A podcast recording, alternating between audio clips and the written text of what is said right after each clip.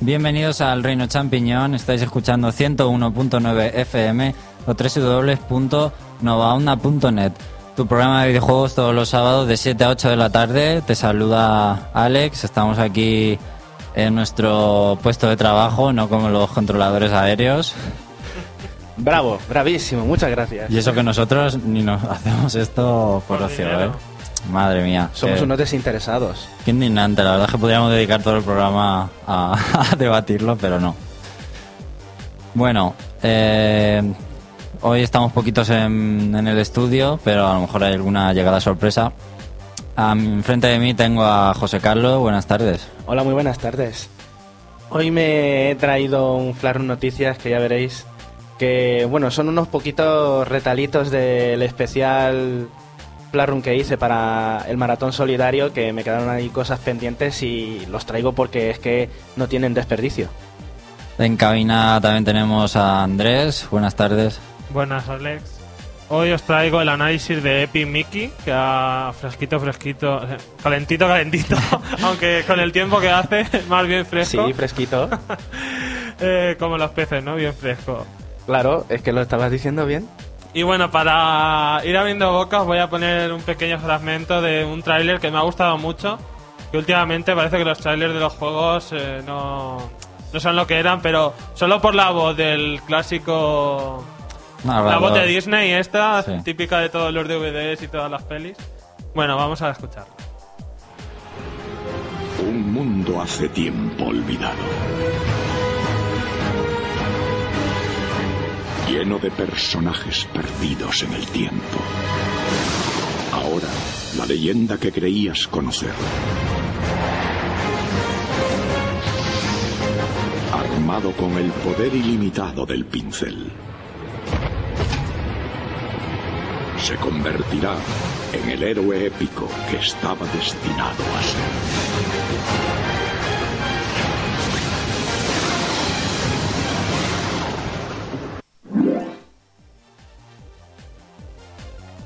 Me encanta la localización que han hecho, parece un clásico Disney más o una película.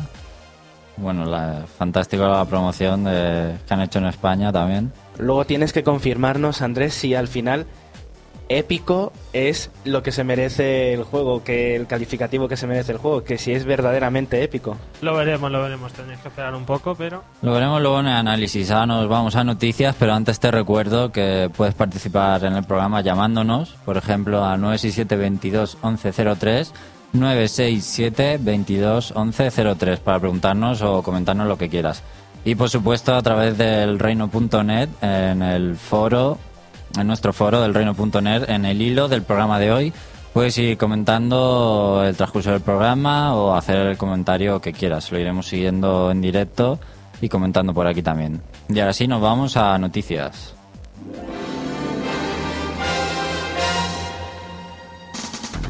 Entérate de todo lo que se puede en el mundo de los videojuegos. El Reino Champiñón te pone al día. Noticias.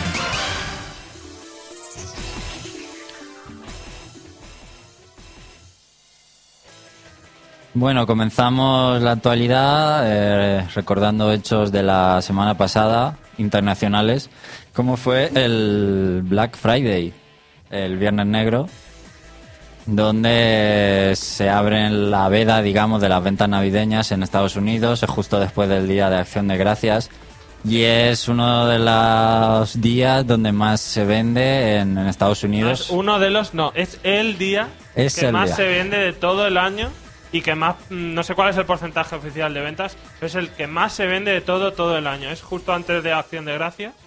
Y además que ya se está haciendo, eh, se está, digamos, mm, llevando estas promociones afuera de, de Estados Unidos. Incluso algunas tiendas españolas o de Inglaterra mm, tomaban ejemplo para intentar vender más con el tema del Black Friday, aunque aquí no signifique nada. Si es que la gente es muy espabilada, lo, las, las festividades que se sacan a todo el mundo son las que más dinero dan. Pero bueno, vamos porque Nintendo ha arrasado en, cuanto a videojuegos se refiere en ese Black Friday. Y es que ha llegado a vender 600.000 consolas Wii en tan solo 7 días en esa semana. Una cantidad eh, portentosa y además 900.000 unidades de Nintendo DS, que parecía más decaída, ¿no? Por la llegada ya de 3DS, pero no está ahí al pie del cañón. La gente sigue queriendo comprar Wii y Nintendo DS, incluso Wii, que la gente ya la daba un poco por muerta. Ha sido la ganadora de este Black Friday Nintendo y además incluso ha vendido más consola Wii que, el, que en las mismas fechas la semana, el año pasado. Yo mi pregunta es, ¿es que queda algún ser viviente en este planeta que no tenga ya la Wii? Porque eso de que hayan vendido otro millón y pico, no sé de dónde se han sacado a personas, no consolas, a personas para que se la compren. Según ha dicho Reggie, son unos 9.000 hardwares de Nintendo cada hora de cada día de la semana del, del Black Friday sin parar. También hay que decir que Estados Unidos es un país muy grande, normal que hayan podido vender tanto. Bueno, y esto ha sido en parte gracias a algo que se echaba en falta en Nintendo y son los packs. Por fin Nintendo apuesta con los packs y hace muy bien de hacerlo con Wii. ¿Por qué apuesta? Porque ya no le queda otra cosa que apostar prácticamente. Bueno, sale algo esta Navidad, pero no mucho. no sé. Pero es una, buena- una buena jugada de cara a, a comprarte una Wii si no la tienes, porque siempre tenía... Quien no la tuviera diría, uff, es que el Wii Sports eh, me aporta muy poco. Bueno, por los nuevos packs con Mario Kart, que si con Wii Fit, que si la nueva Wii roja con el pack del 25 aniversario de Mario. Y también este año hay que recordar que ha tenido un, ca- un catálogo muy sólido con Super Mario Galaxy 2. La verdad es que ha sido un año muy bueno, ¿eh? Tenemos ahí también el Monster Hunter, el Metroid Other M, Donkey Kong Country, el Epic Mickey, Wii Party y alguno más se me estará escapando, No More Hero 2 o Sin Punishment 2. Y bueno, pues ahí El está. año que viene promete si traen Xenoblade, el... ¿Cómo se llama el otro también que es RPG? The Last Story. The Last Story puede ser un bombazo en Japón. y bueno, la verdad es que yo creo que seguirá triunfando las navidades porque digan lo que digan, esta generación es de Nintendo. Y bueno, la verdad es que Sony no ha querido dar datos del Black Friday y lo único que se sabe de Microsoft es que después del Black Friday, Kinect ya ha superado los 2 millones y medio de unidades vendidas. Después de, de esta semana, ¿eh? En Estados Unidos. Parece que al final están amortizando la inversión que supone Kinect. No se han, nos han pegado un, un gran batacazo, como nosotros agoreros augurábamos. No, la verdad es que lo han hecho bien en promoción y bueno, ahí están la- las ventas. Pero de todas maneras me sigue sin convencer. No soy de querer comprarme. No, a mí tampoco. Yo auguro los foros de segunda mano llenos de Kinect al pasar Navidades. puede ser, puede ser. Y bueno, eh, una noticia más Nintendo y es que otro juegazo que se acerca, como es el Kirby's Epic Yarn, adelanta su fecha en Europa y nos va a llegar el 25 de febrero. Sigue siendo muy tarde cuando lo tienen ya traducido y solo era traerlo. Sigue siendo muy tarde. Bueno, colocación estratégica de fechas.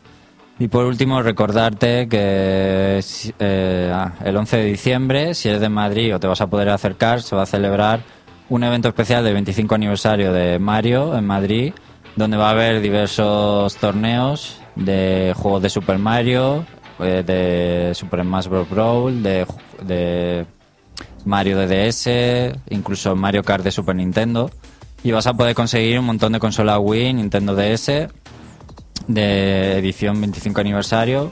Y además participar en el maratón de una partida ininterrumpida durante 25 horas repasando los éxitos de Mario.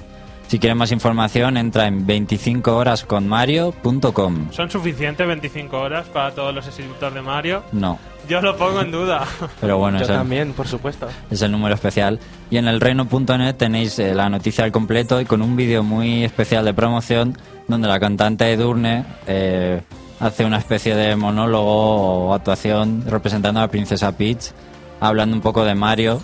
Y bueno, la verdad es que es bastante gracioso, lo recomendamos verlo en el reino.net. No le llega a los suelo de los tacones a Pete, por favor. Verdad es que está gracioso, pero bueno. Menudo defensor a ultranza tenemos en el estudio. Un poco, un poco forzada la actuación a lo mejor. Y enseñando demasiado pechos todo el rato. O sea, qué descarado. Bueno, Valve lanza la beta pública de Team Fortress 2. Ay, ay, ay, ay. ¿Esto a qué suena? Es ¿Puedo- como ¿puedo si... hablar? ¿Puedo hablar? Esto es como si sacan ahora la beta de- del primer Control Strike, ¿no? Es un poco... Pero no, vamos, explícalo, José, ¿qué, qué es esta beta? Mm, Básicamente es el Team Fortress que todos conocemos ya, es el Team Fortress oficial. Lo que pasa es que para, mm, digamos que en el Team Fortress 2 beta que tenemos ahora, eh, van a ir poniendo armas desbloqueables eh, para que las testeemos los jugadores. En vez de beta testers, aparte de los beta testers, quieren ver la opinión y la reacción de los jugadores reales, los jugadores finales en los juegos. Pero ¿qué han hecho? Han puesto un juego aparte para no estropear la experiencia del juego del original. Y por ejemplo, esta semana han puesto modificaciones de mapas que ya existían, pero que han cambiado mm, caminos y objetivos para ver si gustan. Y si gustan, pues leerán las opiniones de los usuarios y los cambiarán. También lo han hecho con armas. Han experimentado con un arma que estaba dando muchísimos problemas desde hace dos años, que había quejas desde hace dos años con un arma en concreto, y han dicho, os vamos a poner tres versiones distintas de este arma que creemos que pueden mejorar la jugabilidad. Y entonces pues vamos a opinar A por A, por A por B o por C. Y así va a ser hasta que quieran cerrar la beta y dejar el original otra vez. Pero ya te digo que la beta está fantástica porque no tiene lo de los intercambios, no tiene novatos, o sea, estamos solamente con la beta los, los expertos y entonces pues disfrutan más porque estás al nivel que quieres jugar. Eso hay que dejarlo claro, es para usuarios que ya tengan el juego. Sí, no se puede comprar ni se puede descargar, solamente lo pueden descargar los que se hayan comprado el original. Bueno, recomendamos siempre este juego imperecedero online que te puedes descargar desde Steam para PC por una cantidad irrisoria prácticamente. Y bueno, cambiamos de tercio, nos vamos al cine porque Christopher Nolan ha dejado caer que finalmente sí le gustaría hacer una película basada en el universo de Origen, de Inception, su última eh, película, y que va a intentar compaginar el desarrollo o cooperación del videojuego con la tercera película de Batman, de Dark Knight Rise. Y bueno, ha dicho que es un mundo que le gustaría explorar, en especial el terreno de los MMORPG. Veremos si tira por ahí el juego. Podría ser, por el tema de los sueños. Bueno, curioso. Y por ahora, mm, por ahora simplemente vamos a realizar un videojuego basado en el universo sin muchas más pretensiones. Supuestamente va a haber el año, eh, va a ver la luz en el año 2012. Y bueno, para los fans de, de Origen, creo que es una buena noticia. Sobre todo si expande el universo, que yo creo que la película se queda un poco corta en, en, en lo que es dar explicaciones y podría estar bastante bien. Podría es la palabra. Veremos qué tal. Si sacan un juego cutre o realmente merece la pena, ¿eh? Yo Esperemos tengo- que sea un, una sorpresa como el de Batman. El Arkham de- Asylum. Sí. Bueno, también quería decir yo que... Bueno, no el- tiene que ver, aunque... Me no refiero a que sorprenda que sea Sí, tan sí. bueno. Yo la quiero verdad es dar... que el Batman, el Arkham Asylum, no se esperaba que fuera tan bueno y para mí el mejor juego del año pasado.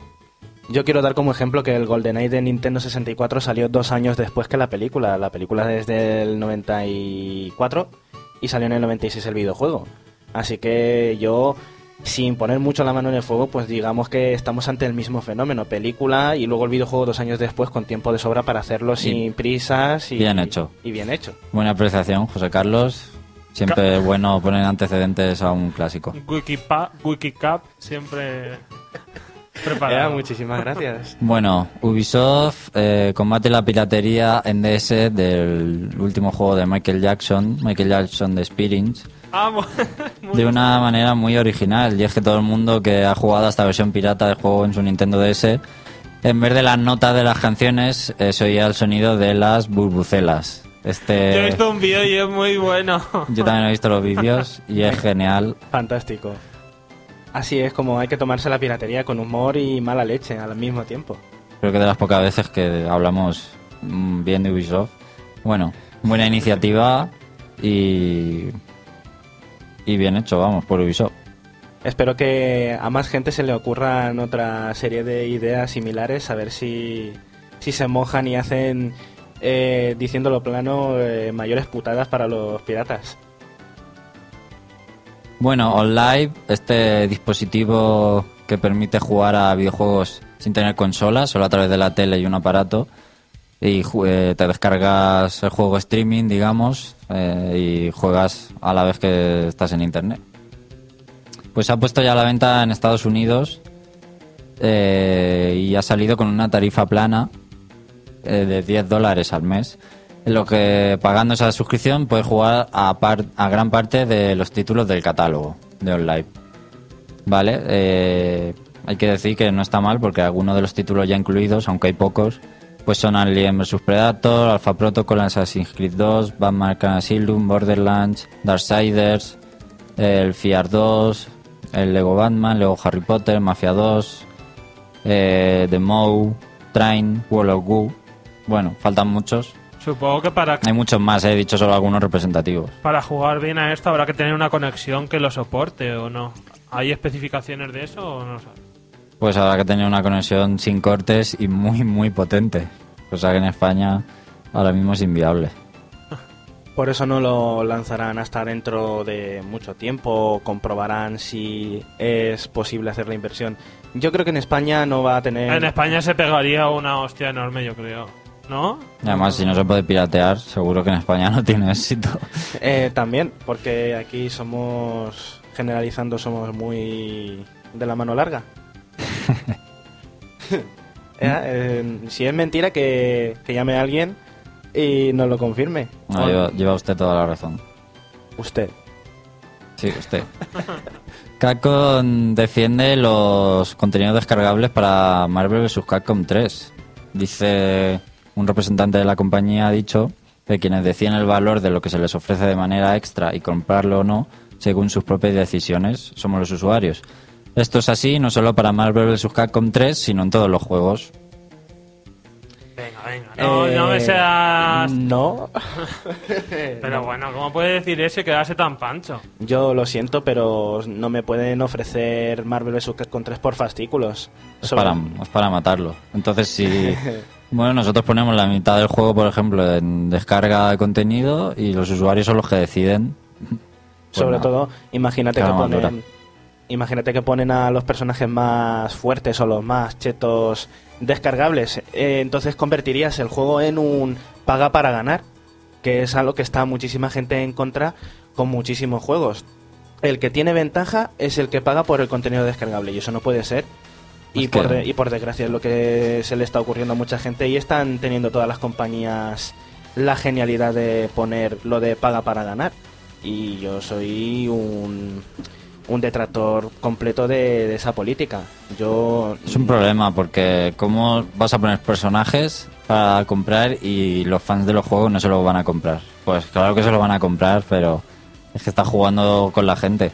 Y luego lo que pasa, imagínate que alguien no tiene esos personajes y jugando online eh, ese personaje se hace muy popular y tú no lo tienes, no estás acostumbrado a jugar contra él o es un cheto, como dices tú. Eso es, es un problema bastante grande. Igual también puede limitar a, puedes a- hacer que se limiten los grupos de usuarios, no solamente que ya estés en desventaja, sino que simplemente no puedas jugar, como ocurre con los Call of Duty. Si no tienes los mapas descargables, a lo mejor no juegas porque no hay gente en los mapas antiguos, están todos el mundo jugando en los nuevos y no puedes jugar. Exacto. No pueden. Está bien que amplíen con personajes, pero no antes del lanzamiento del juego, sino como para alargar la vida del juego después de seis meses del lanzamiento o algo así. Pero que antes de tiempo está ya incentivando unas ventas un poco rastreras. Lo mismo van a hacer con Super Street Fighter 4, que van a poner descargables a personajes de Super Street Fighter 3. Por ejemplo, también lo van a hacer. ¿Lo dices por Evil Ryu? Eh, y por Jun y por Yang también, que son otros dos personajes de Super Street Fighter, digo, del Street Fighter 3. Vale, es que se habían confirmado algunos, pero solo para el arcade de recreativa de Japón, ¿eh? No, pero eh, si el río... ¿Cómo es? Si el río Cuando el suena... río suena, agua lleva. Eso, cuando el río suena, agua lleva. Bueno, y además, eh, cuidado porque según Capcom quedan 10 personajes por desvelar del juego de Marvel vs. Capcom 3.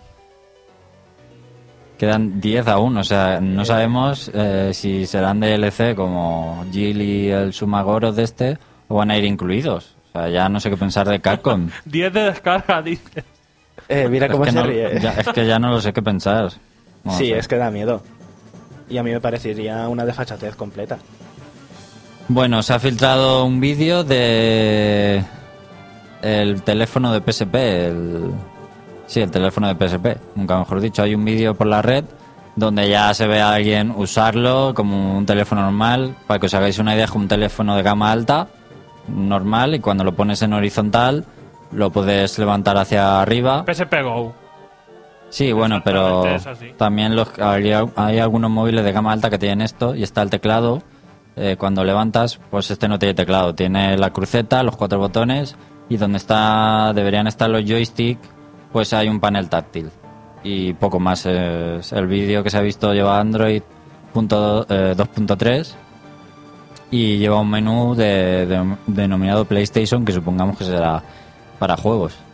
Y Sony, como siempre, no ha hecho declaraciones, aunque esté mostrando Es que lo presentan Hasta dentro la- de dos días, creo, o algo así, oficialmente. ¿eh? todas las tripas de sus productos y ellos no dicen nada, es como ajenos a ello.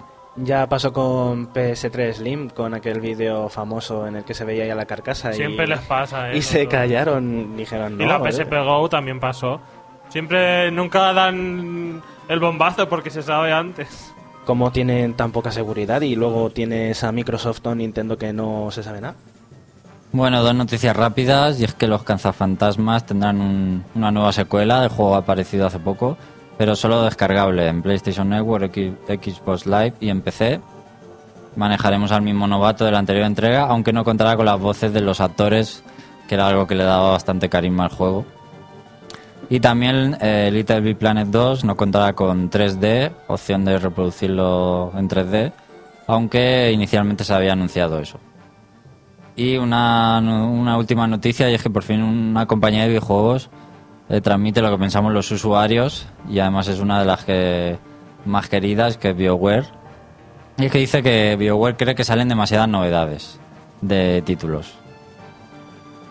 Se lanzan demasiados juegos estos días, algo que hace que sea difícil seguir el ritmo de parte de los jugadores. ¿Quién no tiene una pila de juegos po- pendientes por jugar? Juegos pendientes, pues todo el mundo. Y por desgracia, como te da Se van pereza- acumulando uno y otra vez y otra. Y luego, como vas jugando a uno sin terminar los otros, pues te da pereza volver a los viejos. Con el gusto que da jugarlo en el momento que sale, que la comunidad está activa alrededor del juego y todo eso, y comentarios. Y al final te toca jugarlos cuando pasan meses y ya no es lo mismo. Y no se puede, es que este año sobre todo han salido un montón de títulos y secuelas. Lo malo son las secuelas. Porque ya cuando ves que hay dos o tres dices, joder, pues me lo tengo que comprar y además tengo que jugar al primero antes, me tengo que comprar Antes el de que primero. salga. Y es un, es un engorro, o sea, BioWare, tú nos quieres, saca los más F con bastante distancia de tiempo y otros juegos. Bueno, pero que tampoco imiten a Valve, que tampoco es pasarse, tampoco hay que espaciar tanto los lanzamientos. Bueno, hasta aquí las noticias tienen más en el reino.net y nos vamos a una canción, Andrés, ¿qué canción es? Pues la de Gerudo Valley, en concreto la de la versión del Smash Bros. Brawl. Va dedicada a Luis el Marlito que nos la había pedido.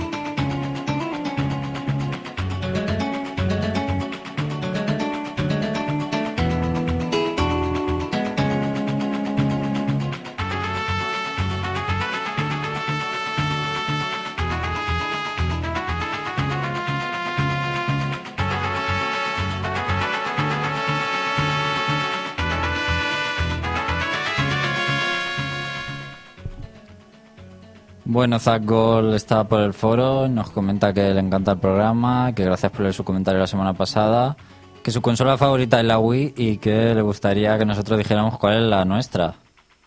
José Carlos. Eh, la mía, mi consola favorita, pues no tengo consola favorita. Mi, mi dispositivo de juegos favoritos ahora mismo el PC porque es al que más horas le dedico. No es Mm, consola. Opción Eh, válida. Vale, ¿no? Sí. Andrés. Eh, la GameCube siempre ha tenido algo especial. Por mucho que ahora le eche muchísimas horas a la DS y a la Wii, GameCube sigue teniendo ahí su... Bueno, iba a decir Super Nintendo. También Luis el Marlito está por aquí comentando. Y nada, nos vamos ya al análisis de Epic Mickey.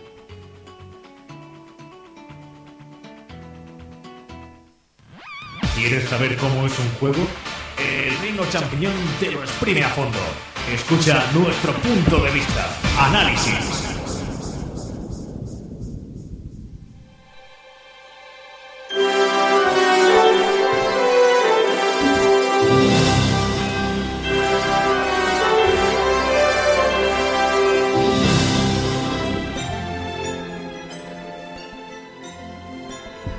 Bueno, pues vamos a hablar de Disney Epic Mickey para Wii exclusivo. Hubo rumores de que iba a salir a otras consolas, de momento parece que no es así. Y bueno, primero quería meteros un poco en la historia, así que voy a poner un corte del, del inicio del juego para que veáis un poco.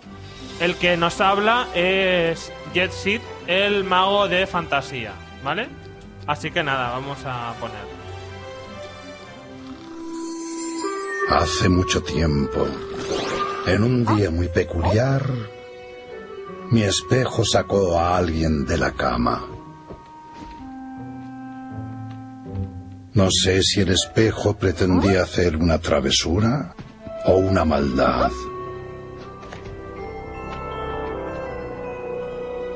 Pero abrió una puerta a mi taller. Le estaba dando el toque final a mi última creación un mundo para objetos que habían sido olvidados.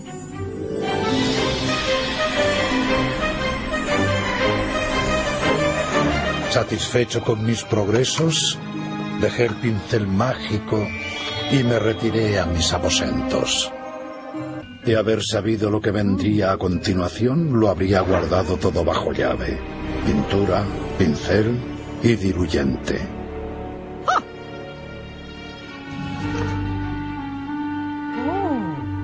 Oí los ruidos y fui corriendo a ver qué había ocurrido. Pero ya era tarde. El mundo que había creado estaba arrasado, como el páramo. El misterioso intruso había desaparecido y no logré averiguar su identidad. Bueno, al menos no durante mucho tiempo.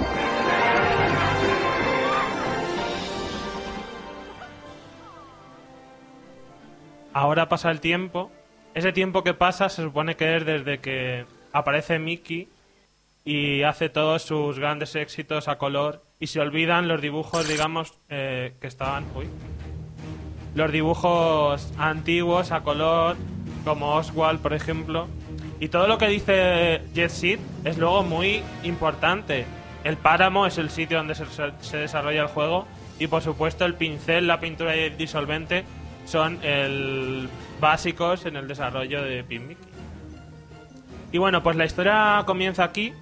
Después de esto, eh, Mickey eh, llega al páramo, donde el jefe del lugar es Oswald, el conejo que fue la primera, el primer éxito de Disney y que cuando llegó Mickey, pues quedó en- cayó en el olvido y Mickey consiguió ser el número uno. Digamos que junto a él eh, viven en el páramo el- todos también los- el resto de protagonistas de aquellos clásicos antiguos que es- tienen aquella forma muy peculiar del blanco y negro y viven con él juntos todos los, los dibujos olvidados, tanto los buenos como los malos, porque también hay personajes como el doctor, El científico loco. el científico loco de toda la vida, que veremos aquí. Y la verdad es que eh, todo mi- Epic Mickey es un gran homenaje a recordar las viejas glorias de Disney. Pero viejas, viejas, que hay muchísimo, yo muchas cosas que no conocía. Porque son de 1930 o así, muchos de los cortos en los que se basa en los que, que aparecen a lo largo del juego. El juego es casi una retrospectiva interactiva, ¿no? Sí, sí, más o menos sí. Está muy bien, para los fans le va a gustar mucho. Bueno, pues por la travesura que hace Mickey, eh, el páramo queda devastado. Entonces eh, derrama disolvente, diluyente y crea eh, con el pincel mágico a la mancha negra, que será el, el enemigo a lo largo del juego, el personaje eh, malo por excelencia que, que causa estragos en el páramo con sus enemigos y con sus lacayos. Eh, vale, esto es muy importante lo de que está devastado porque a mí me ha sorprendido que el aspecto de todo es poco colorido, es todo muy sobrio, muy grisáceo y es por eso, por lo que tiene que dar la impresión de que todo Eh, lúgubre y muy Sí, melancólico. Pensaba ¿no? que habría más escenarios muy coloridos y son escasos. Todo tiene una ambientación muy lúgubre, como bien comentas. Y bueno, se basa en que Mickey puede usar su pincel de pintura. eh, con el pincel puede pintar, mojándolo, digamos, en el, en el, en el bote de pintura, o eh, con el diluyente de Jet Set. Y aquí en esto se basa todo, porque así podrás hacer desaparecer cosas del escenario y hacer aparecer otras. También los enemigos, eh, con disolvente o con pintura, de una o de la otra manera, para derrotarlos. Aparte de esto, tiene el salto, con doble salto, un segundo salto en el aire, y el giro característico de Mario Galaxy, al mover el Nunchuck, pues ese se hace exactamente igual. ¿Y en qué influye para derrotar a los enemigos el si disolvente Bueno, lo iba a pintura? comentar luego cuando hable de los enemigos, pero eh, si le echas disolvente, el enemigo lo diluyes y se termina desapareciendo, y si le echas pintura, se vuelve bueno. Y se vuelve aliado. Entonces, si hay más enemigos, va a ir a atacarlos. Eso no es 100% bueno porque hay enemigos que lanzan pintura. Y si tú lo haces bueno y otro enemigo le lanza pintura, se vuelve malo de- otra vez. Si le vuelve, si le tira disolvente. ¿Vale? O sea que hay que tener muy clara la estrategia. Cuando hay muchos enemigos y muchos de los que lanzan disolvente, es mejor disolverlos porque si no vas a estar media hora tirando pintura y al final no vas a conseguir acabar con ellos. Bueno, pues en resumen, Epic Mickey es un plataformas con mucha exploración y con un sinfín de secretos y misiones secundarias en, en cada escenario. A ver. ¿Y Y- ¿Qué estructura tiene el juego? ¿Hay mm, puertas, hay mundos Mira, o pues cómo va? tenemos eh, como por zonas, zonas de un tamaño medio que están muy bien pensadas, o sea, no son excesivamente grandes, pero tienen el tamaño justo. O sea, son fáciles de explorar, en, en poco tiempo las exploras, pero tienes luego que ver cómo conseguir llegar a esa zona o llegar a ese cofre con las opciones que hay en el, en el mundo. Y siempre te terminas dejando algo, porque es que hay muchas cosas para recoger y, y muchas cosillas eh, a mitad. Digamos que las zonas están inspiradas en, en cortos y en Disneylandia, porque hay muchas zonas que son literalmente atracciones que les han dado una vuelta de tuerca a algunas, entonces tú tienes que repararlas o terminar de destrozarlas para poder avanzar. Y en cada zona, digamos que tenemos que hacer algo para activar la siguiente pantalla de protección. Decir que entre cada zona nos movemos por pantallas de, proyec- de proyección que lo que contienen es un corto de los clásicos clásicos, que es muy cortito, es casi un paseo, pues simplemente es más visual porque no tiene mucho, simplemente es saltar pequeñas plataformas muy sencillas, pero es para recordar aquellos clásicos antiguos. Y bueno, en cada zona hay muchos muchos secretos, empezando por broches de oro, de plata y de bronce. Todo este tema de los broches es más bien tipo logros o tipo trofeos que encontramos en, en las consolas de Microsoft y de Sony.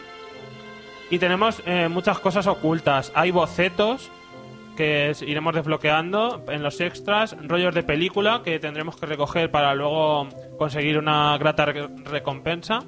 Y podremos también ir mejorando nuestra capacidad de pintura y nuestra capacidad de, disolvente, de diluyente, a lo largo del juego dependiendo de lo que vayamos haciendo. También podremos mejorar nuestra vida, te- tener más toques de vida. Eh, vamos a ver, más cosas. Habrá que tomar decisiones a cada paso, porque hay muchas cosas que tendrás que decidir si ser bueno o malo, que muchas veces es simplemente ser eh, dibujar con la pintura o eliminar con el diluyente. Hay muchas zonas que realmente escoges y luego no puedes volver a la otra. Para pasarte el juego al 100% tendrás que jugar dos veces y cambiar tus, tus acciones eh, al contrario de lo que lo has hecho al principio. También el juego cambia un poco, Mickey se vuelve un poco más malo el aspecto. Yo no, eso no, lo he comprobado porque yo he sido bueno, entonces yo lo veo normal, que es el aspecto que tiene. Se supone que si eres malo, el aspecto cambia un poco, incluso la música hay distintas canciones un poco más lúgubres si eres malo y un poco menos si eres bueno, por lo que he visto en la banda sonora. ¿Y que puede cambiar, eso cambia la historia? ¿O simplemente En la historia el realmente... final o los personajes como Pues te en el final se supone que sí, pero muy, muy poquito lo que cambia en el final. Unas pequeñas escenas recopilatorias que salen junto con los créditos, que por ejemplo salen los jefes finales y hay enemigos, hay- puedes también, en los jefes finales es muy importante decidir si quieres eh, matarlos usando el disolvente o usando eh, la pintura, porque te dan una mejora de capacidad de lo que uses. Entonces es muy importante y, eh, y puede cambiar en el final, por lo que yo he visto, los jefes salían dependiendo de lo que yo les había hecho. Hay uno que lo mm, di- diluí, pues en, eh, en esa pequeña escena, pero realmente no cambia casi nada. La verdad es que no merece mucho la pena en plan como si hubiese dos, dos, dos finales distintos, no, es prácticamente lo mismo. ¿Y en el transcurso de la historia en qué influye? ¿Influye algo con los personajes o que Sí, con los personajes también. Por ejemplo, yo, de ti o algo así. Hay una, hay una especie de ciudad central en la que luego te moverás a lo largo de ella, que está lleno de, de establecimientos y de habitantes, por ejemplo, que esto también dan muchas misiones extra nuevas que te piden los habitantes. Pues yo, como he sido bueno, todos les salía de la cabeza como eh, logotipos de, de Mickey azules, que la pintura es, se supone que es lo bueno.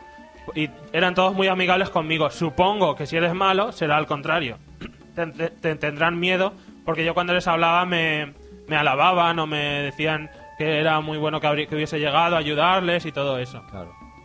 Y luego también, eh, por ejemplo, lo malo es que mm, yo cuando he sido malo, siempre la recompensa ha sido mala. O sea, cuando eres malo, siempre te dan un cofre de los que simplemente lleva un poco de dinero. Pero el cofre dorado que estaba en el otro sitio queda. in- que no lo puedes conseguir por haber sido malo. Además, como tiene auto guardado, no puedes volver atrás. Lo que has hecho, has tomado la decisión. Así que, en general, ser bueno compensa. Porque los mejores cofres con broches que merecen la pena, pues están en ser bueno. Luego, em, la zona central, que ya se ha hablado. Y para conseguir el 100%, eso, tendrás que jugar dos veces, cambiando las decisiones, si has hecho una cosa o has hecho otra. Y también explorando mucho, porque mm, es que hay muchísimas cosas y es imposible, yo creo, de, golpe sacarlo todo. Tendrías que estar mucho tiempo en, en una zona. Bueno, en cuanto a enemigos, son bastante sencillos. Hay poca variedad, hay unos cuantos, sí. Hay bastantes, pero no, la verdad es que me han parecido todos muy simples y cumplen su función de estar ahí estorbando un poco y de darle un poco de, de, de vidilla al juego, pero no tiene mucho más allá de eso. Los jefes finales sí que están bastante bien y os gustarán algunos. Han quedado enemigos de esos que salían de los bocetos, esos tan siniestros y monstruosos. Con ¿Queda enemigos, alguno? ¿quieres decir a Donald y Goofy? No, quiero decir eh, ese híbrido que era robótico, que tenía cabezas de enanitos. Era como una hidra que tenía los ca- las cabezas de los enanitos. No, no sé de qué boceto me hablas, pero no, eso no. No hay enemigos bizarros, digamos. Sí, monstruos em, que no encajan en el mundo Disney, pero que se les ocurrió a los creativos. Están los normales que salen de la pintura, que son así como pringosos, que son como pequeñas manchas negras que van- están inspiradas en los jefes. Y luego hay mecánicos, que hay máquinas malas que cogen a los personajes y los transforman en animatronics. Pero Que todo- por ejemplo los animatronics es por es la manera en la que han metido a Donald y a algún otro personaje que también se vio en bocetos. En plan, Sí. que parecían zombies, pues son animatronics, son especie de robots. Sí, sí. Pero todo tiene un diseño infantil, digamos, o... No, o no, no. ¿No? No, son ¿O un aire infantil? Es que hay muy pocos enemigos y como son basados en tinta, no, en plan infantil tampoco, los primeros sí, pero luego los otros están muy bien, no, no son... En general el juego no tiene estética para nada infantil, es todo, ya te digo, todo muy lúgubre y no, no está enfocado en ese estilo. Y bueno, en cuanto a gráficos, pues sí, están muy bien, tampoco son tanta pasada como se había dicho, tanto y tanto. Lo que sí que es muy bueno es la estética y la ambientación de todo el juego. Además, también me ha gustado mucho las animaciones de los personajes. Son muy buenas y hay algunas muy clásicas de dibujo típico que se inflan. Os- Cuando sale Oswald, sus, sus, eh, animaciones están muy bien, me ha gustado mucho. Seguro que a los fans les va a gustar en general toda la ambientación y todos los la infinidad de detalles que seguro que yo me he perdido porque no sé de dónde vienen o no sé de qué lo han sacado. Em, luego, ah, tiene escenas cinemáticas, que es un fragmento que os he puesto al principio. Solo hay dos, una al principio y otra al final. En el resto del juego tenemos unas escenas tipo cómic, un poco extrañas, muy personales, que están bastante bien. Y la verdad es que al principio las ves un poco normales, pero luego tienes ganas de, de ver lo que pasa, porque casi siempre hay algún guiño, hay alguna cosa cómica que está bastante bien. La verdad es que no me esperaba ese toque. Sobre todo está en eso, en eso, en esos, en esas escenas siempre hay algún toque cómico que te ríes con entre Oswald y Mickey, la rivalidad y alguna cosa más. O Gus, que es el personaje que te acompaña, que es una especie de marzano- marciano que todavía no sé de qué clásico sale, que va vo- volando y es como Navi, es como el hada que está siempre ahí dándote consejos y a lo largo de todo el juego. Más cosas. El juego no es muy difícil y si mueres básicamente empiezas desde la última vez que salvaste y cada vez que coges un broche se guarda. O sea, se guardan muchas veces a lo largo de la aventura y será rejugar los últimos dos minutos o tres si, si terminas muriendo. Decir que es muy rejugable, tiene muchos extras, algunos extras están muy bien, lo de los bocetos, eh, puede que haya algún corto, que también está muy bien pocos, a mi parecer, porque al principio empiezas a recoger eh, rollos de película y ya te empiezas a creer que has desbloqueado un montón de cortos que los vas a ver y no, no. Tienes que acumular muchos trozos de película para que al final te den algo. Eh, eso me ha decepcionado un poco. Podrían haber metido todos los, los- los cortos, pero bueno, quizá es pedir demasiado. ¿Puedes ver los cortos antes de pasarte el juego o necesitas pasarte el juego para ver cualquier corto? Cuando hayas cogido el número necesario, se desbloquea automáticamente. Y los bocetos igual, en cuanto los coges en el juego, ya están desbloqueados en los extras. ¿vale? Hay muchos, hay muchos bocetos, mm, también hay muchas escenas de estas que os digo, tipo cómic. Y también en cuanto a logros, los broches estos también hay un montón. Hay muchísimos, hay como hay 105 creo. Y en cuanto a la duración, ya a la vez hablamos de esto, eh, tiene en torno a las 10 horas. Eso si no vas a coger la mayor, si pasas un poco de los extras y de las misiones secundarias. En cuanto intentes sacar alguna, eh, voy a hacer un par en cada zona sin hacerlas todas, ya se te va a las 12 horas sin duda, 12-13 horas. A mí me ha durado casi 13 y decir que, he cogido 60 de los 100, 105 creo que hay, más o menos un poco más de la mitad de los broches. Así que está bien. Hacer el juego completo incita mucho a nada más terminarlo, volver a jugar, por lo que os he dicho, de ser, de cambiar tus decisiones porque quieres ver qué es lo que pasa con todas y la verdad es que está bastante bien. ¿Eso se puede hacer en la misma partida tienes que crearte otra nueva para poder cambiar las decisiones? Es, es otra partida nueva, pero guarda todo lo que hayas cogido antes. Ah, Todos los broches que hayas cogido. eso es, eso está bien. A ver, que hay un problema con, bueno. con el este, con la música, pero bueno, vamos a seguir. Y bueno, ya para terminar, decir que lo peor es la cámara. Se queda muchas veces que te estropea las ganas de jugar. Tienes que estar controlándola tú mucho, lo típico de eh, con el C que se pone detrás de ti y, controlarlo con la cruceta para enfocar a un sitio a otro. Lo malo es que también hay muchas veces que sabes que hay algo oculto en el lado izquierdo y no te deja activar ni la visión, mirar desde los ojos de Mickey, que también está la opción, ni girar porque quiere que vayas hacia la derecha y sabes que hay algo oculto ahí y te tienes que bajar de la plataforma, mirar desde el suelo, ver que está ahí, volverte a subir y hacer un salto. O cuando hay muchos enemigos, si tienes delante y detrás, es imposible que los veas a todos y, y cuando empiezas a girar la cámara, la cámara se queda como pillada en los enemigos y es un poco ortopédico. Al final no es tanto como dicen por ahí, que he leído por ahí que mata el juego, no, tampoco es eso. Pero sí que se, se nota a veces que te estorba un Que en poco. momentos concretos Sí. eh, te incordia mucho y no te deja... Sí. En cuanto a la música, es muy muy buena. La de los cortos es la clásica de los cortos, se nota mucho. Y en ese aspecto ninguna queja. Y bueno, ya para ir terminando, deciros que al inicio empieza un poco flojo. Yo empecé, uy, el tutorial y tal, empiezas sin tener todo el abanico abierto de lo que puedes hacer. Y en cuanto llegas a la ciudad y tienes muchos caminos y puedes hacer muchas cosas, se pone la verdad que te engancha y tienes ganas de seguir jugando. Porque como cada zona es pequeña y la exploras rápidamente, quieres ver la siguiente. Y así al final juegas tres zonas sin darte cuenta. O Me sea que, mucho. que el que se compre Epic Mickey que aguante un poco, avance todo lo que pueda para que ya se enganche de verdad, ¿no? Sí, sí, sí. Sobre todo mínimo llegar hasta la zona central, digamos a la ciudad, que les va a gustar mucho. Y el juego es de exploración, ¿eh? que nadie se lleve a equívocos. Es muy plataformas de exploración. Y bueno, yo le voy a dar un 8,5. Me parece que es una nota merecida. Es un gran juego. Tiene sus deficiencias, pero creo que se lo merece. Y ya una última apunte, quería decir que la piratería le puede hacer mucho daño porque el juego estuvo eh, pirata desde casi dos semanas antes de que haya salido y claro, la gente ya hablaba de- del final y de que se lo había pasado y es una pena porque he visto, por ejemplo, en alguna web de estas páginas y páginas habla- hablando sobre el juego, dando las gracias por descargándoselo. Una Bueno. pena la piratería. Horroroso. Desde aquí nunca vamos a hacer promoción. No, es porque- que encima llega el juego doblado al castellano. Y luego nos quejamos de que no llegan los juegos. Bueno, hay pocas castellano. voces, ¿eh? Solamente las cinemáticas, la inicial y la última, que quede claro. Bueno, pero las que en el había. resto del juego son guau, guau, guau. Pero está localizado y, Muy bien localizado, ¿eh? y bueno, luego nos quejamos y es que nos lo merecemos luego las, las puñaladas que nos meten por no comprar los juegos. Uy. Y bueno, yo quería decir la palabra o el Rayman 2 y es que mm, por aquí me han comentado que el juego se parece, así que todos los que os gustara un poco el Rayman de 64, pues podéis encontrar similitudes con este Mickey. Sí, lo he oído en varios sitios, ¿eh?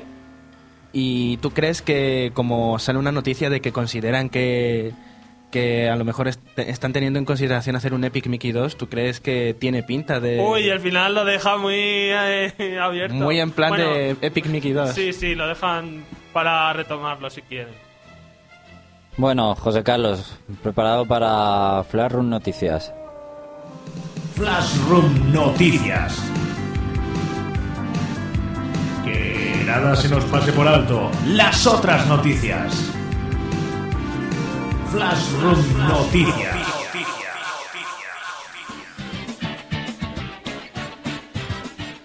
Y hoy más Flash que nunca.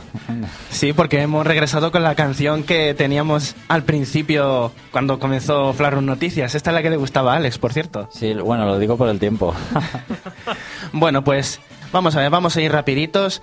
Eh, saludo a todos los oyentes de Flash Room Noticias con todas las noticias de, de fuera de los videojuegos, pero con videojuegos. Ha apretado el frío y vamos a ir calentando rápido para no sentirlo.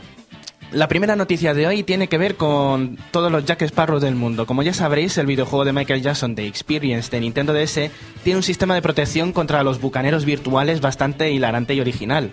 Resulta que cuando adquieres el juego de forma poco convencional, el juego te recompensa con el audio más potente del mundo de la música, y no es precisamente una versión inédita de Billie Jean, sino que nos recompensan con las queridas bu- bubucelas. ¿Por qué digo queridas? Porque nosotros los españoles las hemos oído a mansalva, gracias a nuestra selección española, las hemos tenido que oír hasta el final y gracias a Dios que se terminó el Mundial. ¿Qué pasa? Pues que esto ha inspirado a las creadoras de Guitar Hero y de, y de Rock Band para hacer lo mismo, parcheando todos los juegos que han hecho hasta el momento. Y lo han hecho de la siguiente manera. Por ejemplo, vamos a escuchar un, un fragmento de uno de los Guitar Hero al azar actualizado con este parche contra la piratería.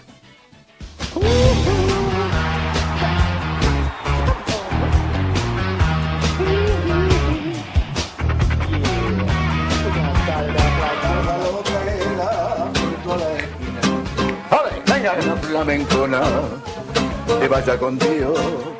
El pelo más negro que una golondrina. El ta- El Guitar Hero hará un cameo en, en todas las versiones piratas de Guitar Hero nuestra querida Carmen de Mairena. Y si eso os parece terrible, atentos los amigos que tengáis Rock Band pirata, porque eh, sucede lo siguiente con cualquiera de los Rock Band. He cogido el de los Beatles y ocurre lo siguiente.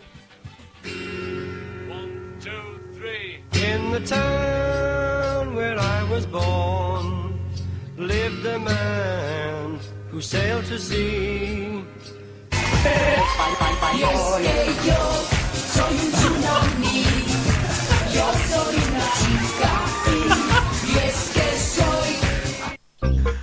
Bueno, pues cuidado amigos, que la piratería puede lavaros el cerebro y destruiros mentalmente. Un saludo para Xavi desde aquí. que seguro que le habrá gustado el detalle. Bueno, y para terminar, vamos corriendo, eh, sin más preámbulos, vamos al doblaje chungo de esta semana. Resulta que me lo dejé pendiente del especial del maratón y es de Hotel Mario, un videojuego que salió en Philips CDI y que es nefasto. Yo lo tengo, José. ¿Y lo has probado? Sí. ¿A qué es nefasto? Es más malo que un dolor. Bueno, pues aparte de que visualmente las introducciones son hechas con Paint, eh, es una vergüenza, atentos al doblaje de Mario y de Luigi en la introducción.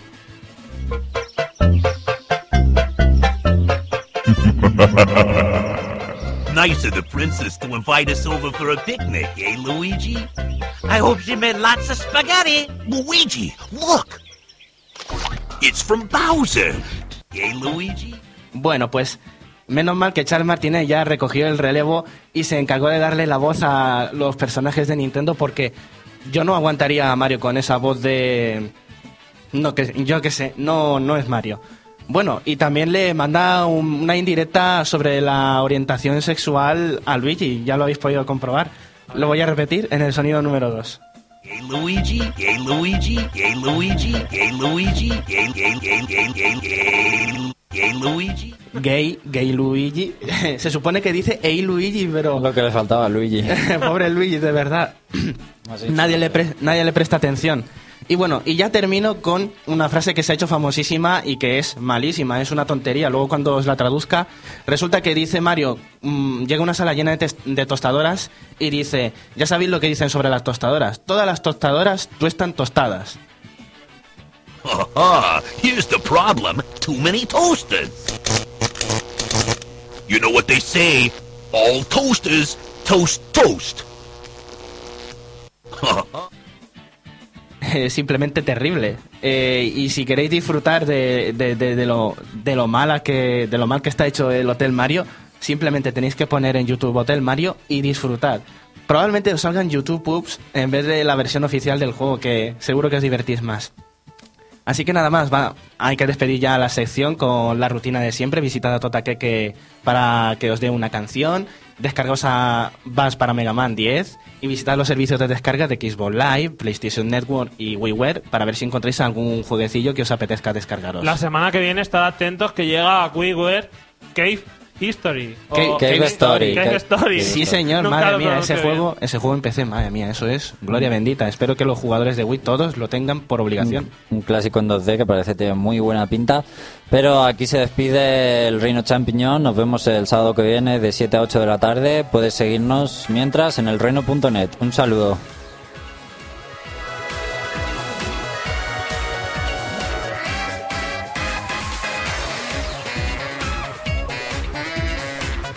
Los sábados por la tarde dejan de ser aburridos. Adéntrate en un mundo mágico. Adéntrate en el reino champiñón. El reino champiñón. El mundo del videojuego como jamás lo habías escuchado. Noticias, novedades, análisis y sobre todo buen humor. Si eres un jugón, no te lo pierdas. Y si no conoces este mundillo, deja que nosotros te lo mostremos. El Reino Champiñón, tu programa de videojuegos en Albacete. Escúchanos en www.novaonda.net o sintonízanos en el 101.9 de la FM. El Reino Champiñón, de 7 a 8 de la tarde. ¿Juegas con nosotros?